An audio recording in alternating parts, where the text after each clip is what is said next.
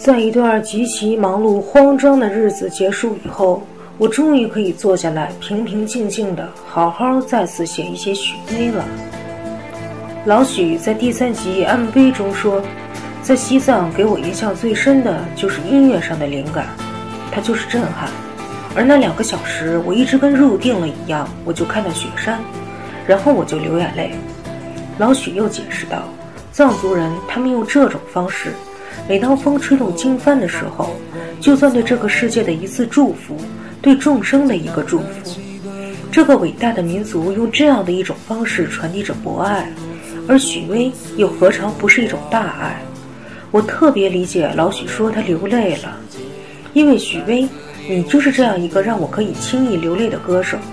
你的歌声总是在不经意间就碰触到我心里最柔软的部分。照亮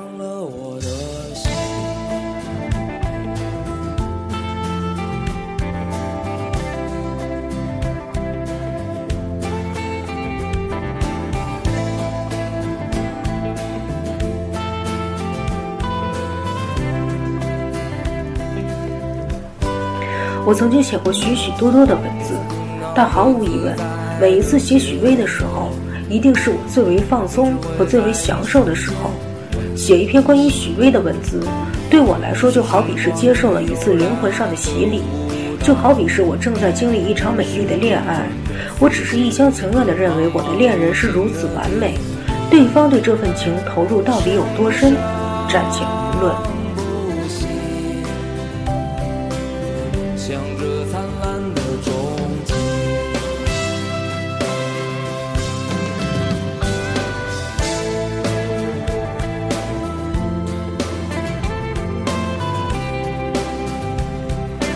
我去过两次老许的现场，可我没有别的威迷那么幸运，可以得到他的一个签名，又亦或是在北京的某家酒吧里与他相遇，可以坐下来安安静静的与他点一支烟，喝一杯酒，然后安安静静的聊聊天。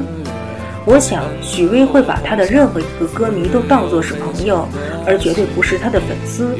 他也不会将自己当作是万丈光芒，取得耀眼成就，只为让众人崇拜的公众人物。在他看来，他只是个普普通通的，没有吉他就不会唱歌的，没有吉他就笨手笨脚、说话不语塞的普通人。他会为这些朋友们认真的签名，仅仅是为了表达他对他们的尊重。无论威迷们如何感谢老许，事实上，老许的内心一定是感谢这些朋友们的。他单纯的像个孩子，他自己也找不到合适的语言来表达这份爱。他唯一表达的方式就是那独树一帜的音乐和歌声。他那诗一般的乐曲和美到无法用言语形容的歌词，就是他对朋友们的最好回馈方式。他的歌词里总是充满了浓浓的爱，让人总是觉得很温暖。老许从来没有解释过他的任何一首歌想要表达的含义。因为他比任何人都清楚，真正有价值的音乐根本不需要语言的解释。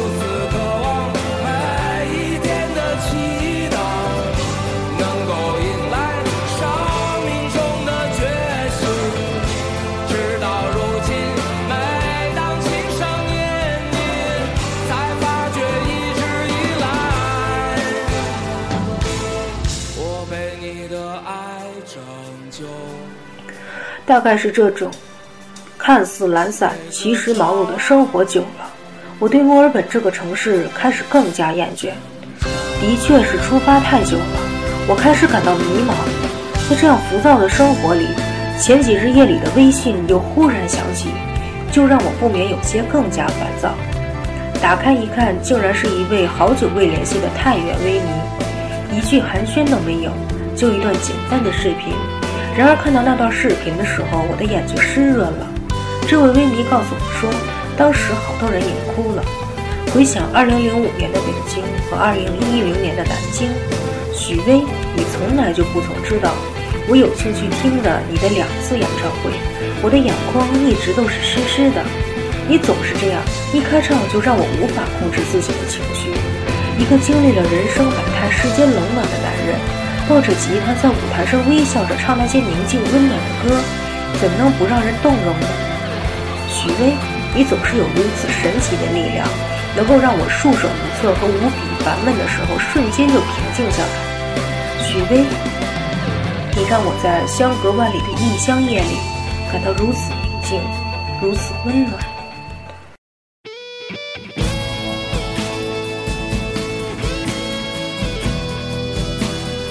老许，二零一零南京演唱会的时候，我大一。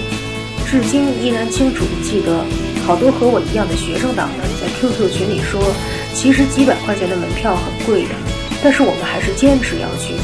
还有一个微迷和我聊天的时候说，新学期开学回来就一直在打工，就是为了看这一次的许巍。那个时候的我也是犹豫的，这一次的门票钱意味着我将要开销我大半个月以来做兼职的薪水，可我最终还是决定要去看一次老许。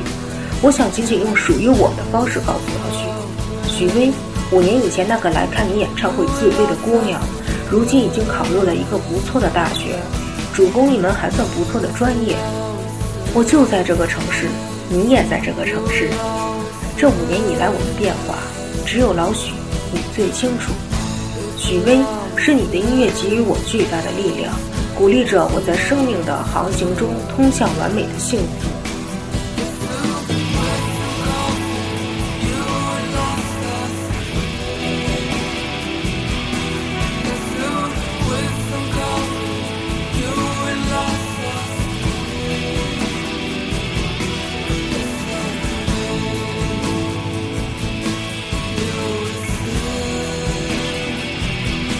许巍，你二零一零年开唱的那天正好是母亲节，而今年的母亲节则刚刚过完。那天有许多维尼和我一样分享了你耳熟能详的歌《礼物》或者是《家》，我却固执地认为，如若将这两首充满温情的歌仅仅归结于老许对亲情和家庭的描述，那显然是太不够了。我想我是幸福的，我有一个养育了我自己、教会我坚强面对生活的家。我还有一个一样温暖和教会我大爱的家庭，这个家庭的大家长叫许巍。对我来说，许巍就好比是我邻居家某个小孩的慈祥的爸爸。冬天天气寒冷的时候，我下班回家，他可以暖心地递给我一个暖手袋，然后笑着跟我说：“丫头，下班回家了。”对，没错，这就是许巍在我心里的地位，时而至高无上，时而却又普通的。不能再普通。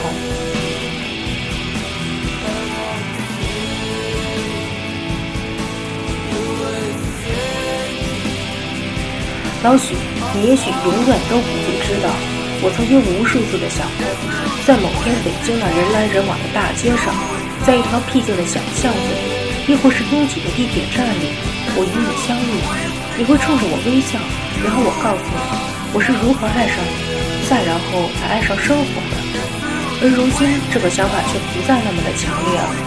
我只想与你有一个四年以后的约定。四年以后，我再次来看你的演唱会，我会在心里默念：许巍，我回来了，回到这个有你在的城市。老许，你看，我变得更加优秀了。老许，我多想告诉你，有你在的地方，才是我的故乡。